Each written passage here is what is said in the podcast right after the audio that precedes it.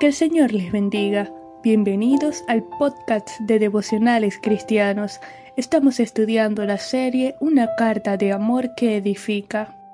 Primera a los Corintios capítulo 2 versículos 14 al 16 dicen, pero el hombre natural no percibe las cosas que son del Espíritu de Dios, porque para él son locura y no las puede entender, porque se han de discernir espiritualmente.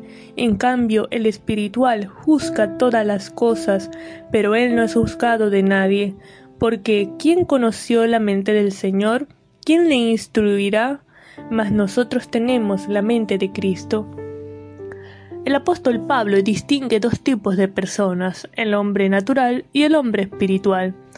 Todos hemos nacido como hombre natural, es decir, no regenerado, que no ha sido salvado. Es la herencia que recibimos de Adán por el pecado.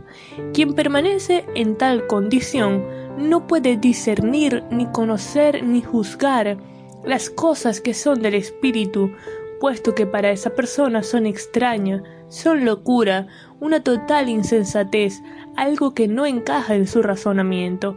Pero el hombre espiritual es aquel que ha nacido de nuevo, que confía en Cristo como Señor y Salvador, que es morada del Espíritu Santo, que tiene la capacidad de vivir en el Espíritu, de crecer espiritualmente día a día, en la medida que estudiamos la palabra de Dios y guiados por el Espíritu Santo somos instruidos, somos transformados.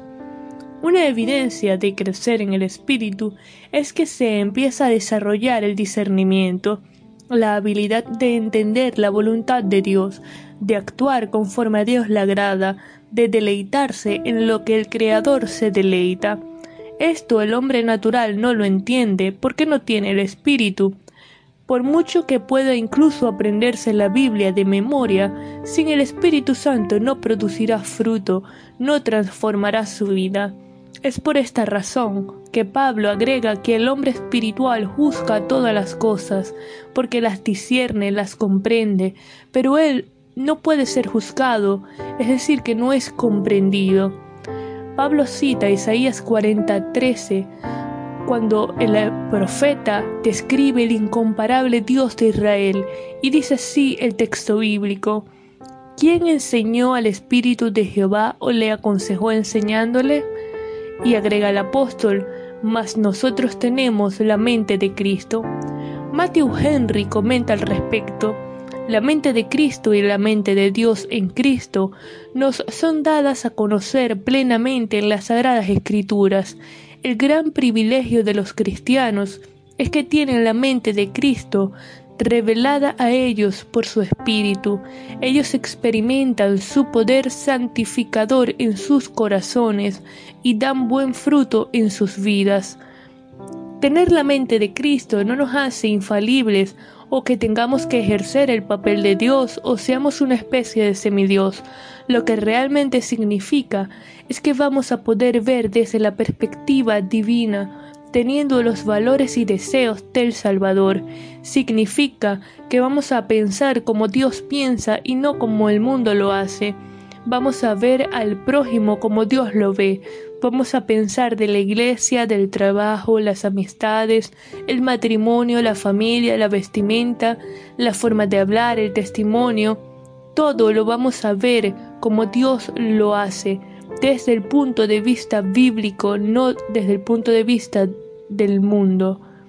Romanos capítulo 12 versículo 2 dice, No os conforméis a este siglo, sino transformaos por medio de la renovación de vuestro entendimiento, para que comprobéis cuál sea la buena voluntad de Dios, agradable y perfecta.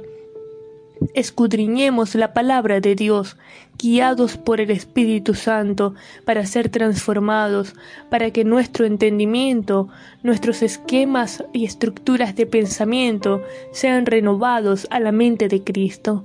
Vamos a orar. Señor, te damos gracias por tu amor, bondad y misericordia. Gracias Padre por tu gracia, gracias por el Espíritu Santo, porque no nos dejaste huérfanos, sino que enviaste al Espíritu para que estuviera con nosotros. Gracias por porque nos diste la mente de Cristo. Ayúdanos a escudriñar tu palabra guiados por tu Espíritu Santo para ser transformados, para hacer tu voluntad, para no conformarnos al mundo, sino para poder pensar como tú lo haces, para ver desde la perspectiva bíblica, desde tu perspectiva divina. En el nombre de Jesús, amén.